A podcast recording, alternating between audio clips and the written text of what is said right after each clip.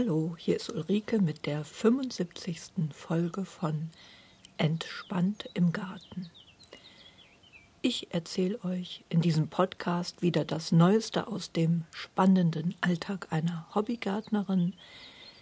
Ich erzähle, was so los war im Garten, was jetzt anliegt im September und gebe dabei den ein oder anderen Tipp. Eventuell wird dieser Podcast etwas kürzer wie sonst, weil wegen der Dürre bei mir nicht so viel los war im Garten. Ja, wir werden sehen. Es wird also heute darum gehen, ein kurzer Rückblick und Erfahrungsbericht aus dem Garten und es geht um Gartenarbeit im September. Erst einmal möchte ich mich aber für Hörerfeedback bedanken. Zunächst vielen Dank an Maria, die auf meiner Webseite einen Beitrag geschrieben hat, wo sie sagt, dass sie den Podcast sehr gerne hört. Ja, vielen Dank dafür. Das freut mich immer, wenn ich so nettes Feedback bekomme. Besonders freue ich mich, dass sich mit einer Hörerin ein kleiner E-Mail-Briefwechsel ergeben hat seit Anfang Juli mit Christine aus Fullingen. Viele Grüße an Christine an dieser Stelle ja, wir tauschen uns da ein bisschen aus, was bei uns so anliegt in den Gärten. Christine berichtet, dass sie dieses Jahr einen überreichen Erntesegen haben. Das Süd, der süddeutsche Raum hat insgesamt noch etwas mehr Regen abbekommen, wie etwa das Rheinland oder die, äh, der norddeutsche Raum. Und sie äh, schreibt, dass sie sich also teilweise nicht retten konnten von Schwämmen von Zwetschgen, Mirabellen, Tomaten, Bohnen und so weiter und so fort, Beeren. Also dieses Jahr brachte dort wohl eine ganz überreiche Ernte. Ja, nochmal ganz liebe Grüße an Christine. Hier im Rheinland setzt sich die Dürre einfach fort. Es hat hier seit Ende Mai nicht nennenswert geregnet, Letzte Woche hat es mal einen Tag etwas länger geregnet, aber auch das hat bei weitem nicht ausgereicht. Ich werde also wieder gießen müssen. Ich habe hier am Vorgarten äh, mehrere Hortensien und bei denen sieht man immer recht deutlich, wenn der Boden einfach zu trocken ist, dann lassen die einfach schlapp ihre Blätter hängen. Und das Gartenbild ist einfach braun, ich habe also meine eigenen Gartenbilder auch äh, nochmal betrachtet und war also ganz verblüfft, was für ein Unterschied das ist. Anfang Juni strotzte noch alles schön grün, alles schön saftig. Und dann kann man zusehen, wie es braun und brauner wird. Der Rasen ist also ähm, immer mehr verbräunt sozusagen. Und äh, das Gießen hat also eigentlich mehr oder weniger ähm, nur bewirkt, dass die Pflanzen nicht völlig eingingen. So der grüne, frische Eindruck, der ist längst Geschichte. Einige Bäume haben ja auch begonnen, ihr Laub abzuwerfen in Wäldern, sodass jetzt ganz am Anfang vom September das Bild in der Landschaft eher ein herbstliches ist. Braune Blätter, gelbe Blätter, und es ist einfach zu trocken. Was Aktivitäten im Garten anging, ist es einfach so weitergegangen, wie schon in der Juli-Folge berichtet. Es war eigentlich zu heiß für Gartenarbeit, so dass ich mehr schwimmen gegangen bin, als jetzt im Garten zu arbeiten. Die Lust auf Gartenarbeit hielt sich in Grenzen und es war einfach angenehmer, am See zu sein und, und oder in der kühlen Wohnung. Gartenarbeit erschöpfte sich also mehr oder weniger im Gießen. Laut Wetterberichten haben wir mehr und mehr mit diesen extremen Wetterlagen zu rechnen. Das hängt damit zusammen, dass die Gegend um den Nordpol herum sich deutlich erwärmt hat, was wiederum zur Folge hat, dass die Luftströme sich verändert haben. Und äh, diese Veränderungen bewirken, dass Wetterlagen sich einfach festsetzen können und festhängen. Es kann also zu ausdauernden Hochdruckphasen kommen, wo die Tiefdruckgebiete keine Chance haben, da irgendwie dazwischen zu kommen. Dasselbe gilt aber auch für Tiefdruckphasen. Also auch da könnte es passieren, dass im Sommer einfach Tiefdruckgebiete festhängen und man dann extrem viel Regen hat. Was Klimaerwärmung angeht, ist das einfach deutlich. Es ist auch eher zwölf als kurz vor zwölf und es besteht wohl noch Hoffnung, aber Maßnahmen müssten ziemlich direkt greifen jetzt, direkt angegangen werden. Ich bin am Sonntag, dem 2. September, im Garten auch von der Apfelernte quasi überrascht worden. Eine späte Apfelsorte, die ich da habe, der rote Berlepsch, ist schon vier Wochen früher reif jetzt. Das ist eine Sorte, die sonst immer so Ende September reif wird, aber ich konnte halt an dem Sonntag, da wollte ich eigentlich nur so verfaulte Äpfel rauspflücken und dann kamen mir aber viele andere Äpfel quasi auch schon entgegen. Man erkennt die äh, Reife von den Äpfeln, wenn sich der Stiel quasi wie von selbst vom Zweig löst, also die Äpfel ganz leicht zu pflücken sind. Und das ist halt jetzt schon circa vier Wochen früher der Fall wie sonst. Wie schon erwähnt, geht der phänologische Kalender auch weiter vor. Von der Jahreszeit her, also Anfang September, würden wir uns eigentlich im Frühherbst befinden. Brombeeren werden reif, Holunder wird reif, die Brombeeren, die sind schon durch dieses Jahr hier im Kölner Raum. Und stattdessen werden schon die Eicheln reif. Die sind eigentlich drei bis vier Wochen später dran und eine Zeigerpflanze, dass der Vollherbst eingesetzt hat. Also hier ist einiges durcheinander und was ja auch kein Wunder ist, weil es überdurchschnittlich warm und ebenso trocken war. Äh, dieser Sommer ist wohl der zweitwärmste seit Beginn der Wetteraufzeichnungen. Und das bleibt natürlich nicht ohne Folgen auch für den Rhythmus in der Natur. Dem Vernehmen nach könnten Eichhörnchen Schwierigkeiten bekommen, dadurch, dass die Eicheln früher, äh, früher reif werden und auch andere äh, Nüsse. Wenn die jetzt schon eingegraben werden, habe ich gehört, ist das für die Eichhörnchen dann schwieriger, die wiederzufinden. Ich habe von einigen Vogelfreunden gehört, dass man jetzt auch daran denkt, die Eichhörnchen im Winter mitzufüttern. Auf das Wachstum im Garten hatte die Trockenheit bei mir zufolge, dass das Gemüsewachstum bei einigen Pflanzen ins Stocken geriet. Äh, so hatte ich Ende Juli ja noch eine ganz gute Ernte bei Stangenbohnen. Danach ist aber nicht mehr viel nachgekommen. Und das war äh, trotz Gießen einfach der Trockenheit geschuldet. Es kamen also jetzt eigentlich nur noch wenige Bohnen hinterher. Das wäre in anderen Jahren anders gewesen. Äh, daneben ist mir der Salat auf dem Beet bitter geworden, obwohl er nicht geschossen hat. Ich habe ihn zwar gegossen, aber das hat anscheinend nicht ausgereicht. Der war einfach im kleinen Stadium und im noch nicht ausgewachsenen Stadium dann bitter. Dasselbe passierte bei Gurken und bei dem Rest von dem Butterkohl, den ich da noch stehen hatte. Kartoffeln hatte ich ja schon erwähnt, dass die Ernte dieses Jahr nicht so gut ist.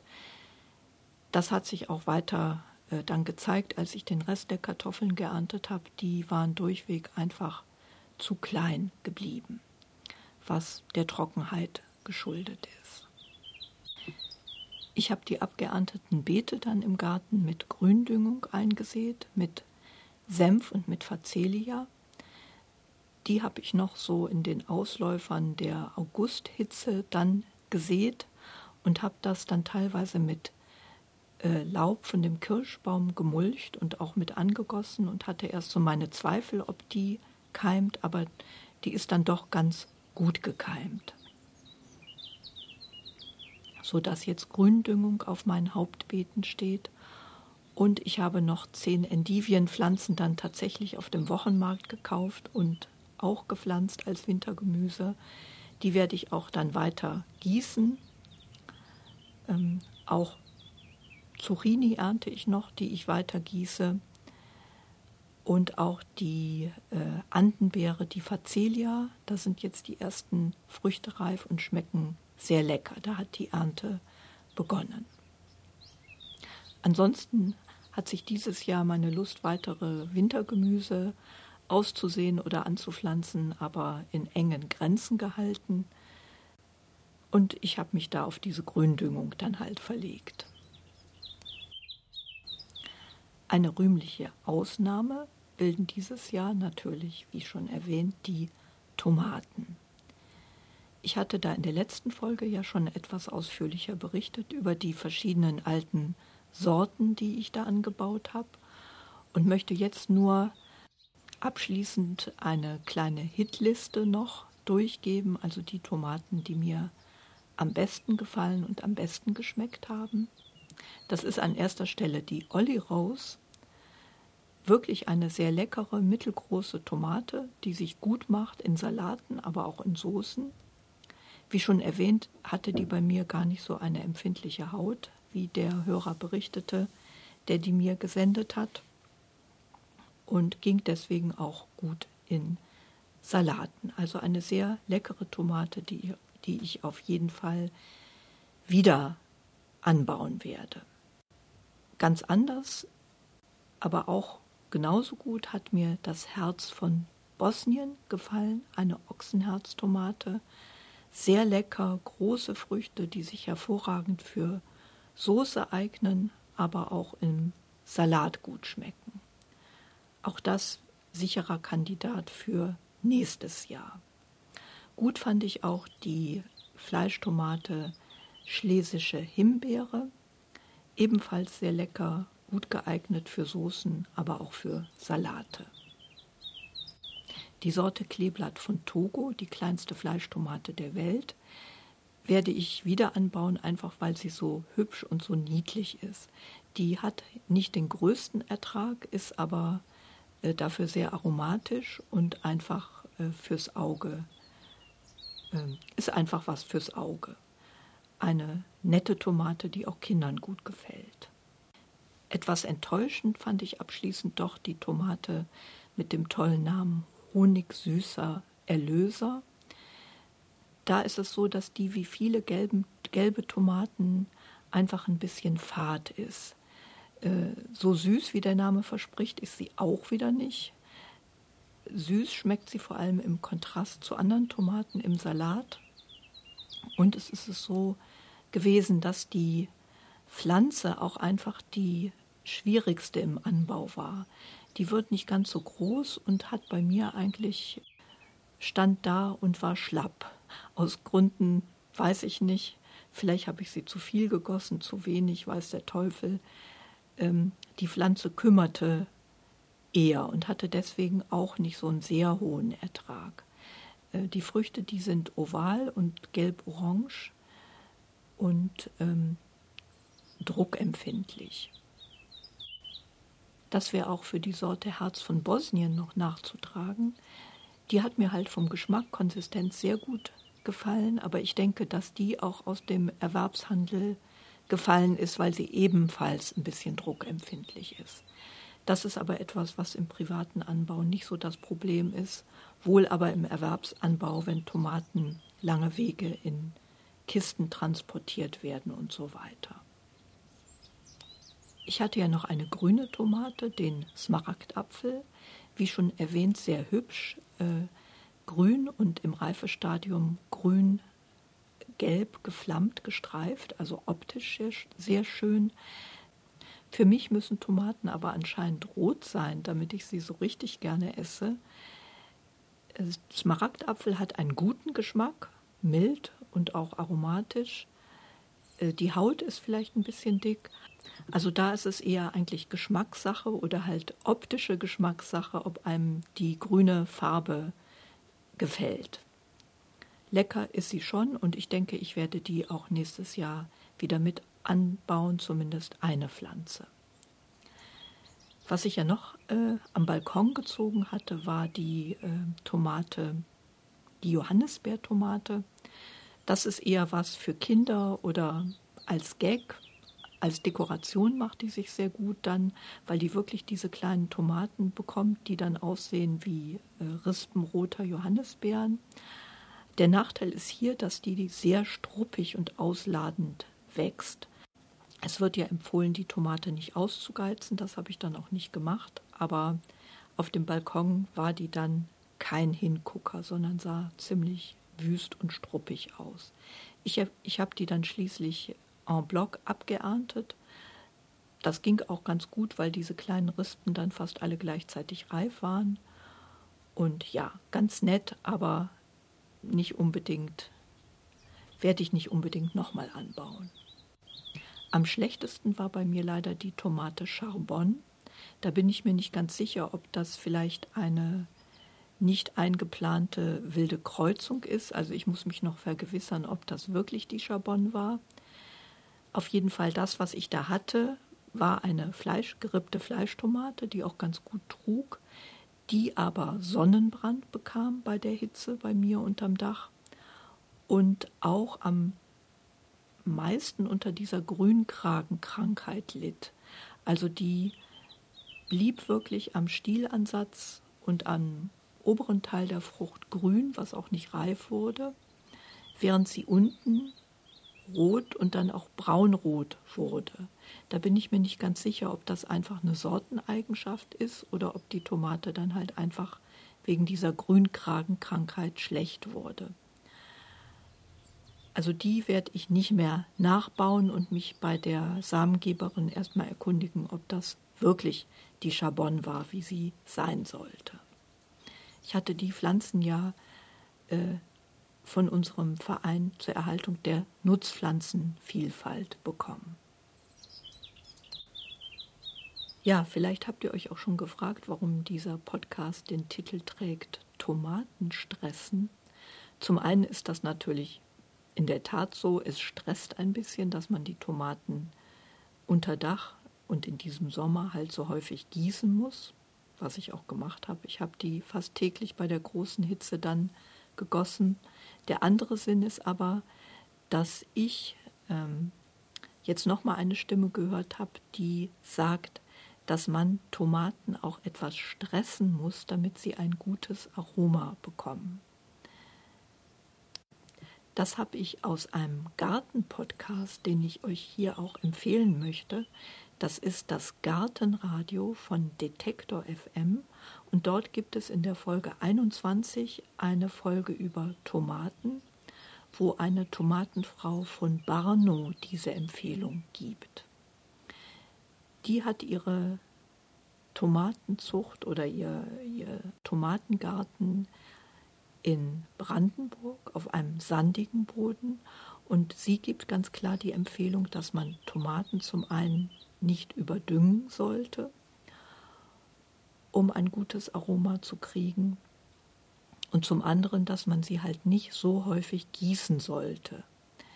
Die Empfehlung ist hier, dass man durchaus abwarten kann, bis sie so leichte Trockenheitsanzeichen zeigen, also die Köpfchen ein bisschen hängen lassen. Dann sollte man sie schon gießen, aber eben nicht übergießen. Und man sollte eben auch nicht sofort mit dem Flüssigdünger bei der Hand sein, sobald die bisschen gelbe Blätter kriegen oder nicht mehr so äh, am laufenden Meter knitschgrüne Blätter produzieren. Ja, das kann ich aus meiner Erfahrung bestätigen. Ich hatte am Anfang ja den Eindruck, dass die Tomaten wieder nicht so das beste Aroma haben. Das kann bei mir schon daran gelegen haben, dass doch in diesem Hügelbeet aus hauptsächlich Kompost und etwas Pferdemist, doch zu viel Dünger, also sprich zu hoher Stickstoffanteil war. Die Tomaten, die dann später gekommen sind, haben auch dann ein besseres Aroma in der Tat gehabt. Da denke ich, dass der erste Dünger halt schon aufgebraucht war. Gegossen habe ich sie bei der Hitze, wie gesagt, dann doch täglich, weil ja, also ich denke, es war halt eben auch ungewöhnlich heiß und sie sahen dann schon sehr ordentlich schlapp aus. Jetzt ist es so, dass die Pflanzen jetzt Anfang September auch zunehmend von unten welk werden.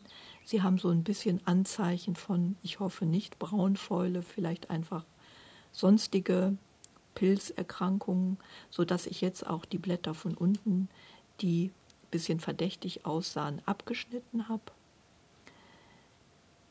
Ich weiß jetzt nicht, ich hoffe, dass es keine Braunfäule ist, weil es ja nach wie vor hier so gut wie gar nicht geregnet hat. Es kann aber sein, dass es in den nach kälteren Nächten ein bisschen Tau gibt und das kann halt ebenfalls auch schon reichen, damit diese Pilzspuren sich ausbreiten können.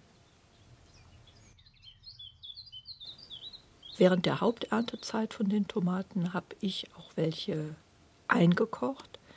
Ich habe da äh, ein altes Einweg, einen alten Einwegkochtopf aus der Garage wieder hervorgekramt und habe Tomatensoße eingekocht. Ich denke, das empfiehlt sich, weil in, in Tomatensoße ja nicht so viel Zucker drin ist wie in Marmelade. Der Zucker konserviert ja in sich und es schien mir sicherer, äh, also ich habe erst Tomatensauce dann eingekocht, Tomaten mit Knoblauch, Zwiebeln und Kräuterbündeln gekocht, so richtig auch eingekocht, so anderthalb Stunden, äh, dann püriert und dann nochmal in diesem Wegkochtopf eine halbe Stunde bei 90 Grad in den ähm, Gläsern eingekocht. Ja, und jetzt habe ich so ein paar Gläser im, im Spind stehen und Einkochen macht ja immer Spaß. Man sieht richtig, was man gemacht hat und kann dann stolz geschwellt auf diese schönen Gläser blicken und hat richtig was in der Hand, was man selber produziert hat. Und die Soße ist natürlich sehr lecker. Äh, ich habe die im äh, Topf gekocht, auch weil mein Backofen kaputt war. Ich möchte noch erwähnen, dass ich einen Tipp bekommen habe, ähm, Tomaten im Backofen einzukochen von meiner Kollegin. Das erscheint mir auch sehr vielversprechend, weil die Tomaten dort auf einem Blech mit Olivenöl und äh, Basilikum äh, im Ofen gebacken werden, so dass auch eine leichte Bräunung der Tomaten eintritt. Danach wird das dann im Topf weitergekocht und auch eingeweckt. Das kann sein, dass das Aroma dann nochmal besser ist. Das Rezept findet ihr auf dem Salzkorn-Blog und das heißt geröstete Ofentomaten für den Winter von Salzkorn. Ja, jetzt ist bei mir die erste Tomatenschwemme allerdings durch. Äh, mal gucken, ob ich das jetzt noch ausprobiere. Da muss ich wahrscheinlich ein paar Tomaten zukaufen. Mal sehen. So, jetzt aber zu der Gartenarbeit im September. Der September ist ein ruhiger Monat, wo man es insgesamt im Garten was ruhiger angehen lassen kann. Die meisten Kulturen sind halt durch und man kann sich entscheiden, ob man jetzt Gründünger aussät oder ob man die Beete noch mit Wintergemüsen bestellt. Man kann jetzt Wintergemüse aussäen, Feldsalat, Spinat und Radieschen. Und ich werde ein Wintersalat vorziehen und dann auspflanzen.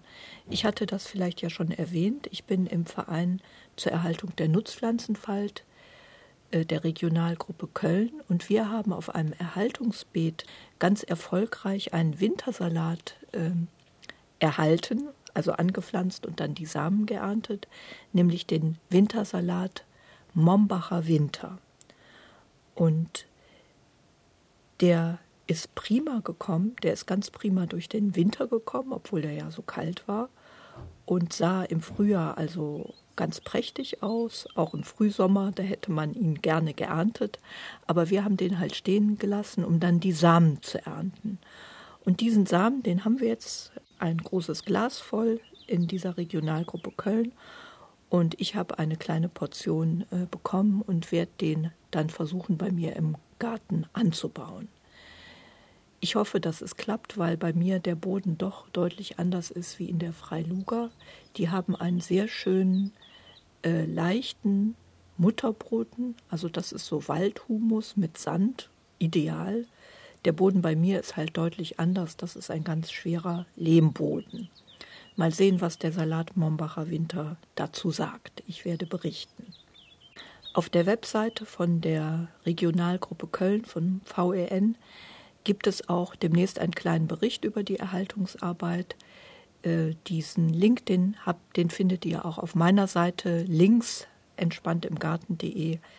Da äh, findet ihr den Hinweis bzw. den Link zu dieser Webseite. Ja, was man noch so machen kann im September, ist zum Beispiel ein Hochbeet anlegen. Äh, September, Oktober fällt ja viel Abfall in Anführungsstrichen im Garten an, also Zweige und Laub. Da ist ein Hochbeet eine prima Art, das nutzbringend unterzubringen. Ich schwanke, ob ich ein Hochbeet bauen soll. Äh, ich habe da eine Stelle, da wachsen vom Vorgänger gepflanzte Thujen, die bei mir so eine Art Raumteiler im Garten bilden, aber immer aufwendig beschnitten werden müssen und in Zaum gehalten werden müssen. Langfristig habe ich so die Idee, ob man an der Stelle nicht ein Hochbeet bauen könnte. Also die, die fällen und dann da ein Hochbeet bauen. Ja, das ist natürlich viel Arbeit, so dass ich das noch ein bisschen vor mir herschiebe. Ich weiß auch nicht so recht, ob der Garten dann noch so gut aussieht, weil so ein Raumteiler äh, natürlich optisch recht wichtig ist und dem Garten Struktur gibt und uns Sichtschutz, so dass ich noch nicht ganz schlüssig bin, ob ich das machen soll. Eine Arbeit, die ich fortlaufend auch jetzt mache, ist Fallobst auflesen und vor allem verfaulte Äpfel aus dem Apfelbaum pflücken. Das hatte ich ja schon berichtet. Äh, der ist leider von der Monilia-Fäule befallen und diese Äpfel muss man immer rauspflücken, um sicherzustellen, dass noch welche dann übrig bleiben zum Ernten. Ja, und wenn es anfangen würde, ein bisschen mehr zu regnen, ist der September auch ein idealer Monat, um einen Rasen neu anzulegen. Da würde ich aber abwarten, wie sich die Wetterlage entwickelt. Wenn sich jetzt wieder das Hochdruckgebiet durchsetzt, dann hat man damit keinen Spaß. Also dann lieber noch ein bisschen warten. Ich meine, Oktober geht auch noch. Oktober ist ja dann der Monat, wo man die Zwiebel- und Knollengewächse pflanzt, also die Tulpen, Narzissen, Krokusse und so weiter für nächstes Jahr. Das ist auch im September schon möglich. Man kann also jetzt beginnen, sich umzutun und sich Pflanzzwiebeln besorgen und die auch durchaus pflanzen. Ich bin damit etwas zögerlich wegen der Mäuseplage, die ja im Sommer im Garten wütete. Also da gehe ich nochmal in mich, ob ich, wenn ich etwas pflanze, das nicht dann in so Gitterkörbchen machen müsste. Die Wühlmäuse oder Feldmäuse haben bei mir wirklich in den meisten Bereichen die Tulpen mit Stumpf und Stiel vernichtet, auch Zierknoblauch. Ja, und das ist dann natürlich sehr schade. Ich liebe ja diesen Zierknoblauch, den würde ich wirklich sehr gerne pflanzen. Und ich denke, das mache ich dann in solchen Schutzkörben, die man aus Kaninchendraht zum Beispiel auch selber anfertigen kann. So, ich werde jetzt gleich noch ein wenig in den Garten fahren und da mal nach dem Rechten schauen, vielleicht ein bisschen Unkraut hacken und gießen natürlich, die Tomaten gießen zumindest und, und einfach mal schauen, was so anliegt. Ich wünsche euch auch viel Spaß im Garten und sage Tschüss, bis zum nächsten Mal, eure Ulrike.